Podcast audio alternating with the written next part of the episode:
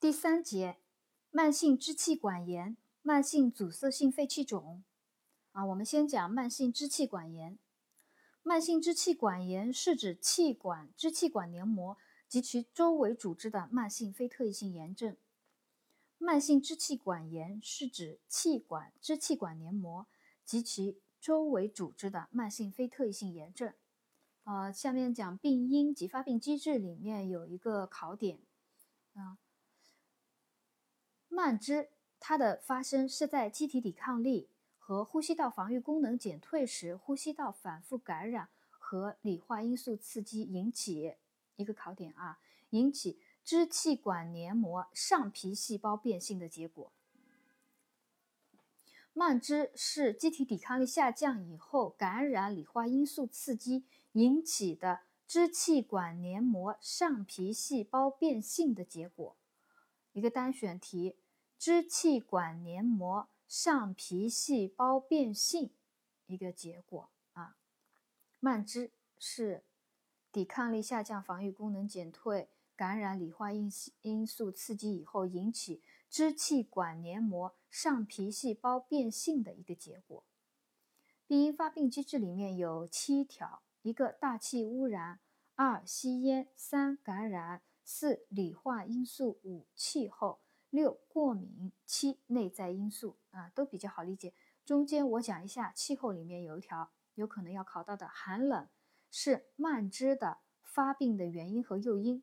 单选题，慢支的慢性支气管炎慢支发病的原因和诱因是寒冷。慢支发病的原因和诱因是寒冷。啊，内在因素第七条内在因素里面有个，嗯。要讲一下的啊，内在因素指哪些呢？有可能一个多选题，内在因素有哪些？一个自主神经功能紊乱，第二个呼吸道局部防御功能降低，第三个遗传因素。慢支病因发病机制第七条内在因素包括：一、自主神经功能紊乱；自主神经功能紊乱；二。呼吸道局部防御功能降低，二、呼吸道局部防御功能降低，三、遗传因素，三、遗传因素。我再复述一遍：慢支病因发病机制第七条内在因素包括：一、自主神经功能紊乱；二、呼吸道局部防御功能降低，就免疫力下降嘛。呼吸道局部防御功能降低。三、遗传因素。临床表现症状：咳嗽、咳痰、喘息为主要症状。慢支咳嗽、咳痰、喘息为主要症状。咳嗽、咳痰，大家都记得住，不要忘记有还有一个是喘息啊。咳嗽、咳痰，冬春季加剧，早晚加重啊。这里有可能会考多选题，问你慢支对慢支的一个描述，下列哪些说法是正确的啊？冬春季加剧，早晚加重。慢支为什么是冬春季加剧，早晚加重？我们这么记：冬天寒冷，春天过敏。它不是讲了吗？病因发病机制里面一个寒冷，气候因素寒冷，还有一个理化因素嘛，就是异物啊、烟尘啊刺激嘛，过敏因素嘛啊。所以冬春季加剧，早晚加重，这样就记得住了。冬天寒冷，春季过敏，早晚加重是为什么呢？因为痰量在夜间和清晨最多。痰量在夜间或者清晨较多，所以是早晚加重。咳嗽、咳痰症状，慢支咳嗽、咳痰症状在冬春季加剧，早晚加重。啊，分型，慢支的分型分两型：单纯型和喘息型。什么是单纯型？仅有咳嗽、咳痰，称单纯型。啊，喘息型除咳嗽、咳痰以外，还有喘息、哮鸣音的，称为喘息型。啊，慢支的主要症状是咳嗽、咳痰和喘息，只有咳嗽、咳痰单纯型，咳嗽、咳痰加喘息是喘息型。分期，慢支的分期有急性发作期、慢性迁延期、临床缓解期。急性发作期大多指一周内咳痰喘症状中任何一项明显加剧者。急性发作期一周内，咳痰喘症状中任何明显加剧者，慢性迁延期，咳痰喘症状持续一个月以上者，慢性迁延期，临床缓解期，症状缓解，只有轻微的咳嗽，少量痰液，保持两个月以上者，称为临床缓解期。那好了，我们这里急性发作期、慢性迁延期、临床缓解期，关键记三个时间点：急性发作期一周内，一周内咳痰喘症状有一样加剧者；慢性迁延期，刚刚上面所说的症状持续一个月未愈者；啊，临床缓解期，上述症状缓解保持两个月以上者；啊，慢性临床缓解期。好，呃，讲一下慢支的分期，再复述一遍：急性发作期一周内症状加重，啊，慢性迁延期，咳痰喘症状一个月未愈，啊，临床缓解期，上述症状缓解减轻保持两个月者，啊，临床缓解期。这样记的话，记得比较牢啊，考试多选题看的时候，看看能够做出来了答案啊。好，下面讲一个概念，慢支的诊断啊，慢支的诊断也是很重要的，这个点经常要考到的，不管是单选多选，嗯，有的考试名词解释都要考到的啊。慢支，什么是慢支？诊断标准，一个咳嗽、咳痰伴喘息，每年发病持续三个月，连续两年或以上，并排除其他心肺疾患，如。肺结核、肺尘埃沉着症、支气管哮喘、支气管扩张、心功能不全等，可做出诊断啊。这里也有个时间点，就是考就是考这些东西，这些东西容易忘记吗？这里咳嗽、咳痰或伴喘息，每年发病持续三个月，连续两年或以上者，并排除心肺其他疾患，可做出诊断啊。这里一个时间点，其实。延延续上面那个分期来记还是比较好记的。急性发作期一周，慢性迁延一个月未愈，临床缓解保持两个月。然后讲到诊断的时候是每年发病持续三个月，连续两年或以上，排除心肺其他疾患的可做出诊断。这是第一个诊断标准。第二个诊断标准是每年发病持续小于三个月的，但是它有明显的 X 线检查。呼吸功能异常等客观诊断依据的，也可以作为诊断。呃，在这里诊断标准，我再复述一遍啊。第一个诊断标准：咳痰喘症状每年发病持续三个月，连续两年或以上，排除心肺其他疾患的，可做出诊断。第二个诊断：每年发病持续时间小于三个月，但是它有明显的 X 线检查、呼吸功能异常。等客观依据的也可做出诊断。啊，我相信讲这么多遍，啊，大家应该能记住了吧？要不要我再复述一遍啦？呃，第一条主要是咳痰喘症状每年发病持续三个月，连续两年或以上，并排除心肺其他疾患者，可做出诊断。发病每年发病持续小于三个月，但是有 X 线检查、呼吸功能异常等客观依据者，也可做出诊断。好，下面讲慢支的治疗原则。急性发作期治疗以控制感染为主啊，这个很好理解。以急性发作期咳痰喘症状加剧，控制感染为主啊。治疗原则除了控制感染，还有镇咳、祛痰。平喘、肾上腺皮质激素的应用和雾化吸入啊，在这里讲到一个镇咳，镇咳一般仅用于严重的剧烈干咳者。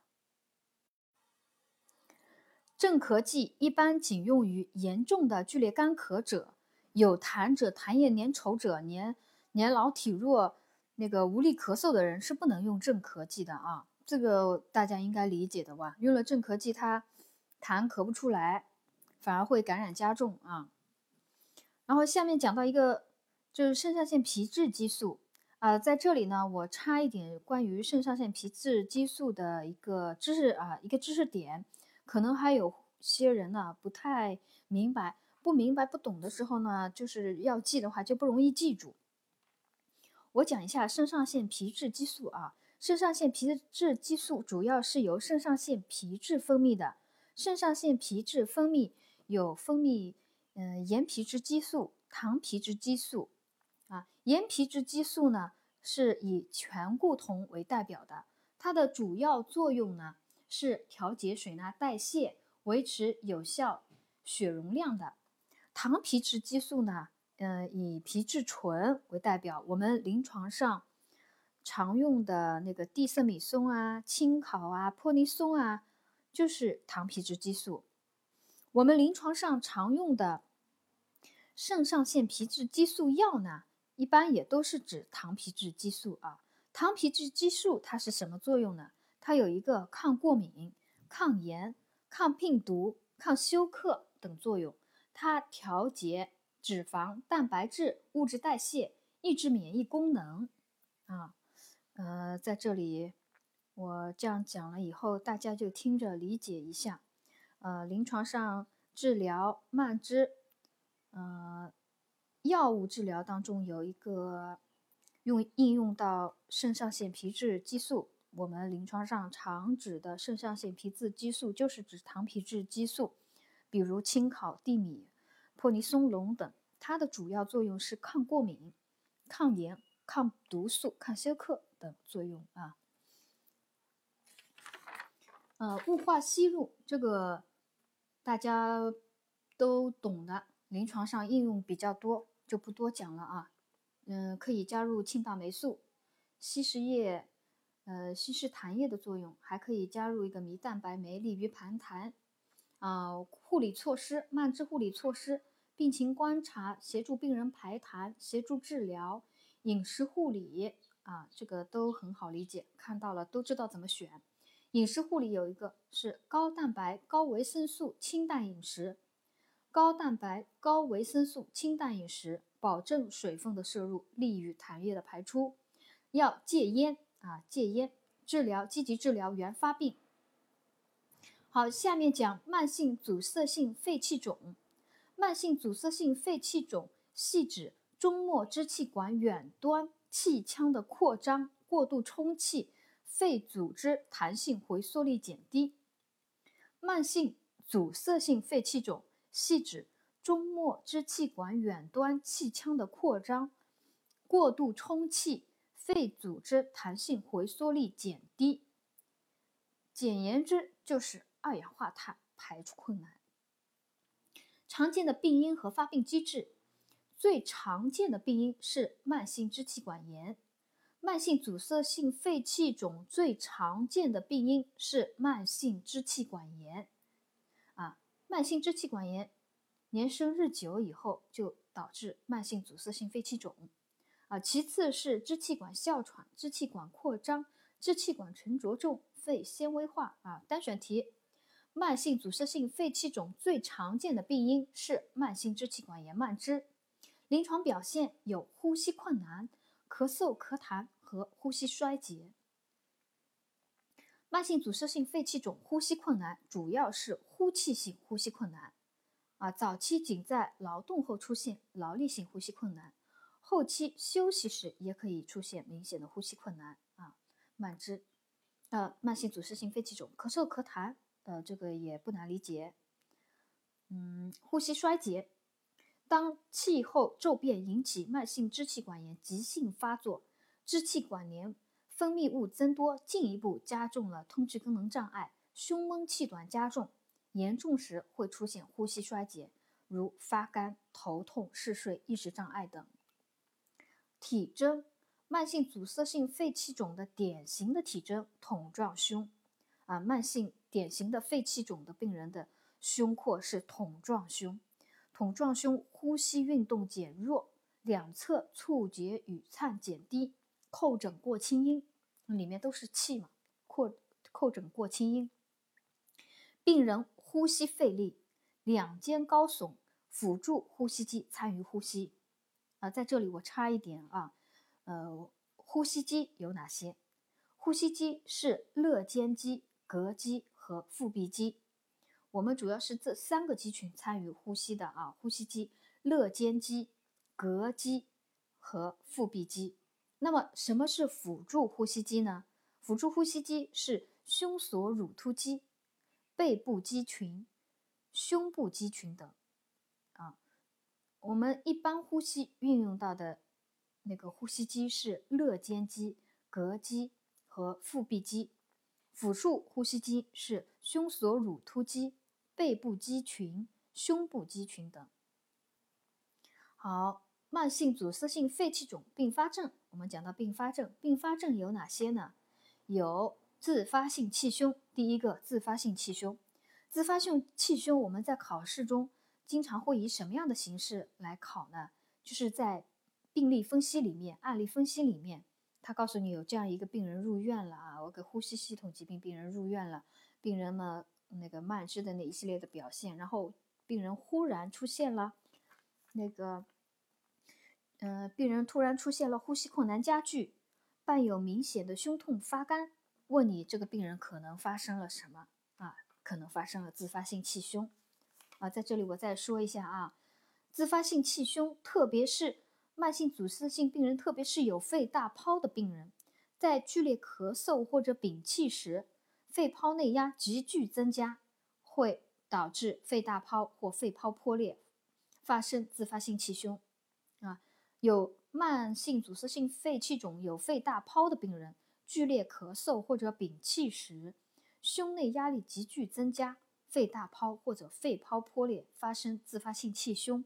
病人就表现为呼吸困难突然加剧，自发性气胸大家知道了吗？啊，自发性气胸以后，那个肺受压迫了啊，胸腔里有那个胸膜腔里有气体，肺受到压迫，呼吸困难会加剧，呃，缺氧，病人发干，胸痛啊，听诊时肺呼吸音减弱或者消失，叩诊时呈鼓音，应考虑有气胸的存在，通过 X 线检查可以明确诊断。其他的并发症还有慢性肺源性心脏病和呼吸衰竭。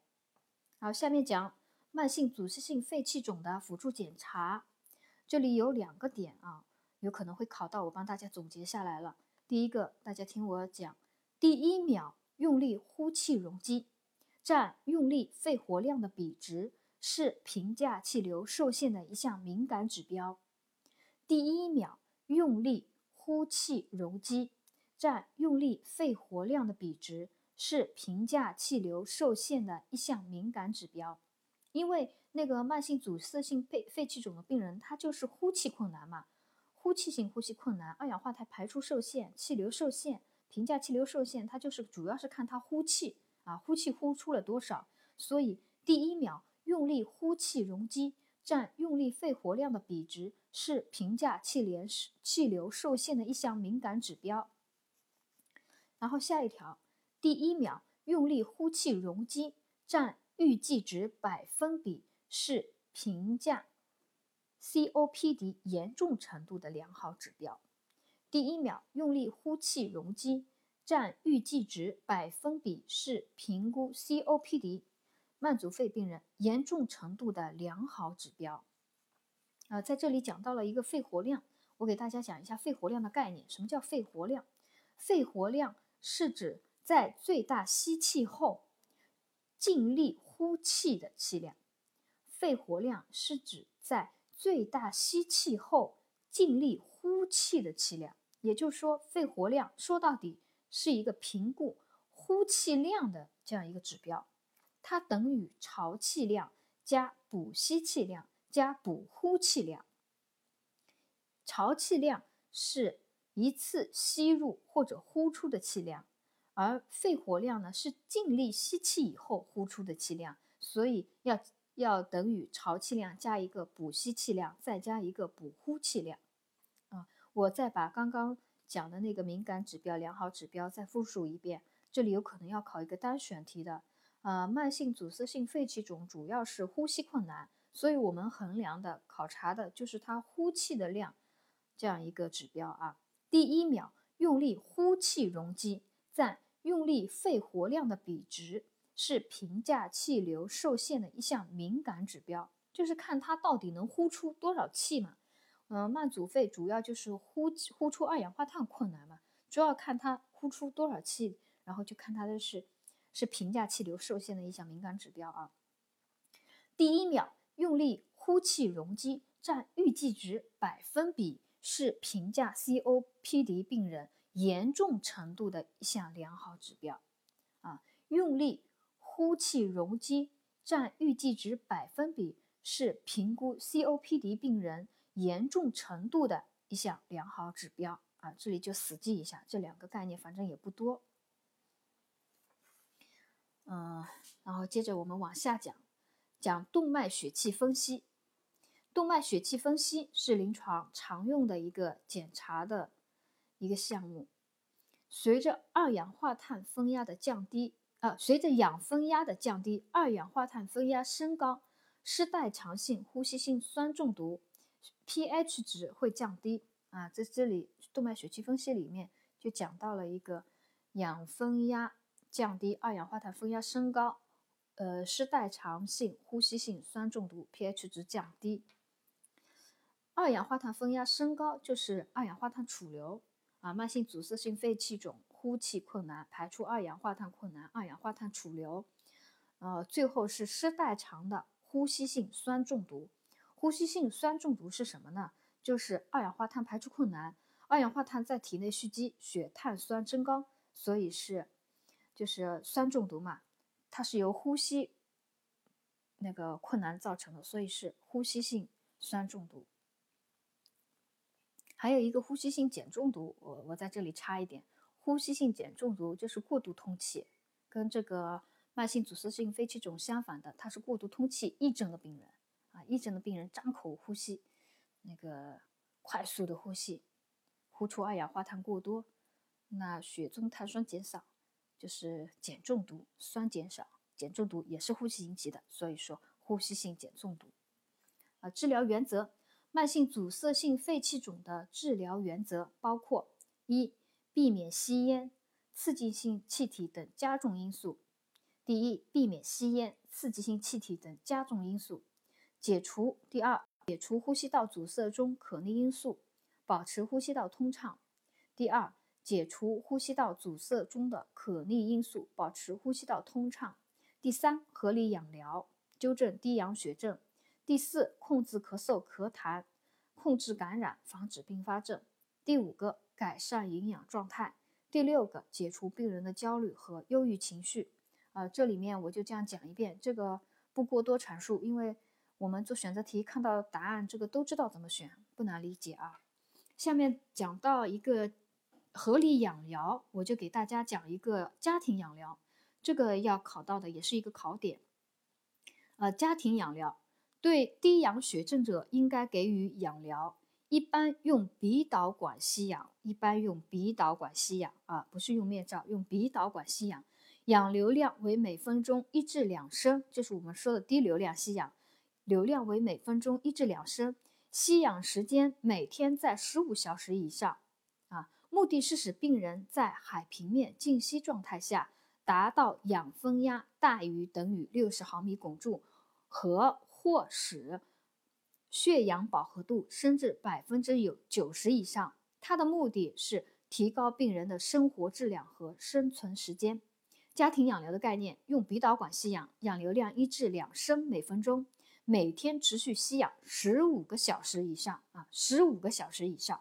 目的是使病人在海平面静息状态下，氧分压大于等于六十毫米汞柱和或血。血氧饱和度升至百分之九十以上，目的是提高病人的生活质量和生存时间。在这里呢，可以考一个多选题，他问你下列哪些说法是正确的啊？家庭养疗哪些说法是正确的？我再复述一遍：鼻导管吸氧，流量一至两升每分，持续时间十五小时以上。氧分压大于等于六十毫米汞柱，血氧饱和度在百分之九十以上，目的是使病人的生活质量和生存时间得以提高。啊，下面讲到慢性阻塞性肺气肿病人一个药物治疗啊，讲到药物治疗常用的药物 有大环内酯类，大环内酯类指什么药呢？红霉素啊，罗红霉素、喹诺酮类、沙星类啊，就沙星什么沙星什么沙星，就是喹诺酮类。头孢菌素类，头孢复星、头孢兀唑啊，它的治疗也是控制感染、祛痰、解痉、平喘、合理吸氧、营养支持，还有糖皮质激素的应用啊，跟那个慢支是差不多的。护理措施：休息与活动。休息与活动这里面有一个点，再说一下，慢性阻塞性肺气肿晚期病人采常采取身体前倾位。使辅助呼吸机共同参与呼吸，它前倾位的目的是使辅助呼吸机参与呼吸。晚期的病人他有这样一个表现啊。饮食给予高蛋白、高维生素、高热量、清淡易消化的饮食。然后对于高碳酸血症者，应该适当控制碳水化合物的摄入，以免加重二氧化碳储留。啊高碳酸血症者亦适当控制碳水化合物的摄入，以免加重二氧化碳储留。碳水化合物最终分解为二氧化碳和水。慢性阻塞性肺气肿它本身就是二氧化碳储留高碳酸血症，你再多吃碳水化合物分解成二氧化碳和水，那不是加重二氧化碳储留吗？所以高碳酸血症者应该适当控制碳水化合物的摄入，应该要少食多餐。避免油腻、辛辣和易于产气的食物啊，在这里讲到一个易于产气的食物，易于产气的食物有萝卜啊，我们知道的萝卜，还有一个糖类的食物都容易产气，为什么呢？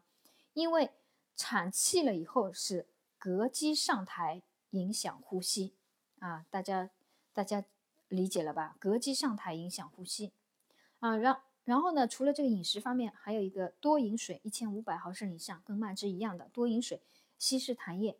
再是心理护理、用药护理，啊，这里不难就不讲了。保持呼吸道通畅，它呼气困难啊，痰液分泌过多，那么我们就是清除呼吸道分泌物，保持呼吸道通畅，目的是改善通气，防止和纠正缺氧与二氧化碳储留。哦，在这里有个考点啊，及时清除呼吸道分泌物，保持呼吸道通畅，是改善通气、防止和纠正缺氧和二氧化碳储留的前提。什么是改善通气、防止和纠正缺氧以及二氧化碳储留的前提呢？是及时清除呼吸道分泌物，保持呼吸道通畅。啊，下面讲到了一个。保持呼吸通道通畅里面讲到了一个深呼吸和有效咳嗽咳痰啊，在这里呢，这个就不多说，有几个点呢就讲一下啊。深呼吸，嗯，和咳嗽，它采取的体位是那个叫俯卧屈膝位啊。咳嗽，俯卧屈膝位可借助膈肌、腹肌收缩，增加腹压，有效咳出痰液。讲到了一个体位啊，有效咳嗽咳痰的一个体位，可采取俯卧屈膝位。然后讲下面讲第二条，胸部的叩击和胸壁震荡，它也是就是促进排痰的嘛。胸部叩击和胸壁震荡，讲到了有一个点，大家记一下的，禁用于哪些？禁用于胃经引流的气胸、肋骨骨折以及有病理性骨折史。卡血、低血压及肺水肿的病人，啊，大家记一下：胃经引流的气胸、骨折、卡血、低血压、肺水肿的病人，他是禁止肺部叩、胸部叩击和胸壁震荡的。讲到操作步骤，操作步骤里面有一个点，应该避开哪些部位？啊，胸部叩击与胸壁震荡应该，呃，就讲的是胸部叩击应该避开的部位啊，乳房、心脏、骨突部位，避开拉链、纽扣等硬物啊，避开乳房、心脏、骨突部位，避开拉链、纽扣等硬物啊。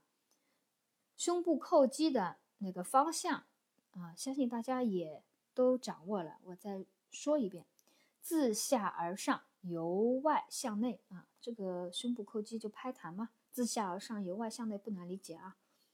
胸壁震荡法啊，这个就不讲了。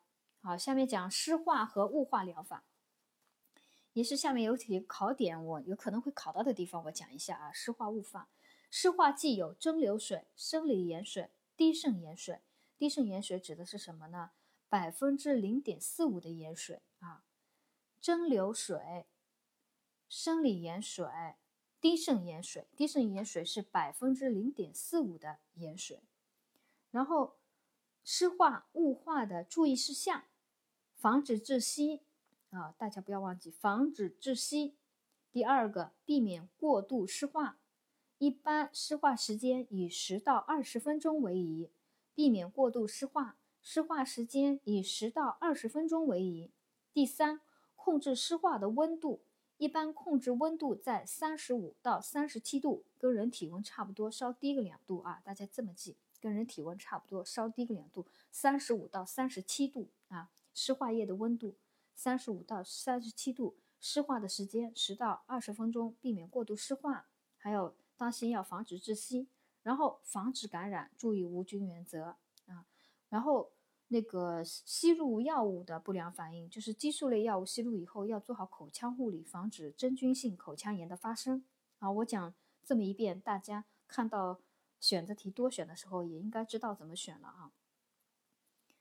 湿化和雾化吸入的注意事项是防止窒息，避免过度湿化，湿化时间在十到二十分钟，保持温度适宜的温度，比人体温度低两度，三十五到三十七，防治感染，注意无菌操作。然后是吸入后做好口腔护理，防止真菌性口腔炎。好，机械吸痰，机械吸痰可能考到的点。每次吸引时间不超过十五秒，每次吸引时间不超过十五秒，两次抽吸时间大于三分钟，两次抽吸时间间隔大于三分钟，每次抽吸时间不超过十五秒，并在吸痰前、中、后提高吸入氧的浓度，避免吸痰引起低氧血症。好，氧疗护理。氧疗护理，吸氧浓度啊，刚刚讲到的慢支和慢阻肺的病人都是低流量吸氧，氧流量在一至两升每分钟，浓度为百分之二十八到百分之三十。在这里插一个知识点：吸氧的浓度计算公式，吸氧浓度计算公式等于二十一加上四乘以两氧流量啊，吸氧浓度等于二十一。加上四乘以氧流量，吸氧浓度等于二十一加上四乘以氧流量。呼吸功能的锻炼，慢阻肺病人呼吸功能的锻炼，它的目的是什么啊？目的变浅而快的呼吸为深而慢的有效呼吸，呼吸深慢更有效啊。呼吸功能的锻炼是变浅和快的呼吸为深而慢的有效呼吸。啊，下面讲到了腹式呼吸训练、缩唇呼吸训练啊，这里不展开了。缩唇呼吸训练里面有一个考点，缩唇呼吸，呃，吸呼比，吸呼比是一比二或一比三啊，呼气时间长，因为本身肺气肿的病人他就是呼气困难。他把气呼出去困难，所以他呼的时间要长一点，才能把更多的气呼出去。我们这么记，所以吸呼比是一比二或一比三。好，下面讲健康指导，最后一点健康指导还是讲到了刚刚的那个家庭养疗啊，跟前面讲的内容是一样的。我再讲一遍吧。家庭养疗一般用鼻导管吸氧，氧流量为一至两升每分钟，吸氧时间每天十五小时以上。应该告知病人及家属注意事项是：一、安全用氧啊，这个看到选择题多选题答案，嗯，安全用氧肯定知道选的。然后二、吸氧导管每天更换，以防堵塞，也知道选的。夜间睡眠时氧疗不可间歇，哎，这一点要记好了啊。夜间睡眠氧疗不可间歇，答案里可能会讲，夜间睡眠养疗可间歇，他问你下列说法哪些是正确的啊？夜间睡眠养疗不可间歇，记住了，夜间睡眠养疗不能停。第四个，监测氧流量不可随意调高氧流量啊，这个看到也会选。氧流装置定期更换、清洁、消毒啊，这个看到也会选。就是唯一有一点，就是夜间睡眠养疗不可间歇这一点啊，有的如果书上看的不细的话，这一点。他就疑惑了，夜间睡眠有的可能会想，夜间睡眠吸氧影响睡眠啊，不是这样子的，夜间睡眠吸氧不能停啊。好了，第三节的内容我就播讲到这里，嗯，再见。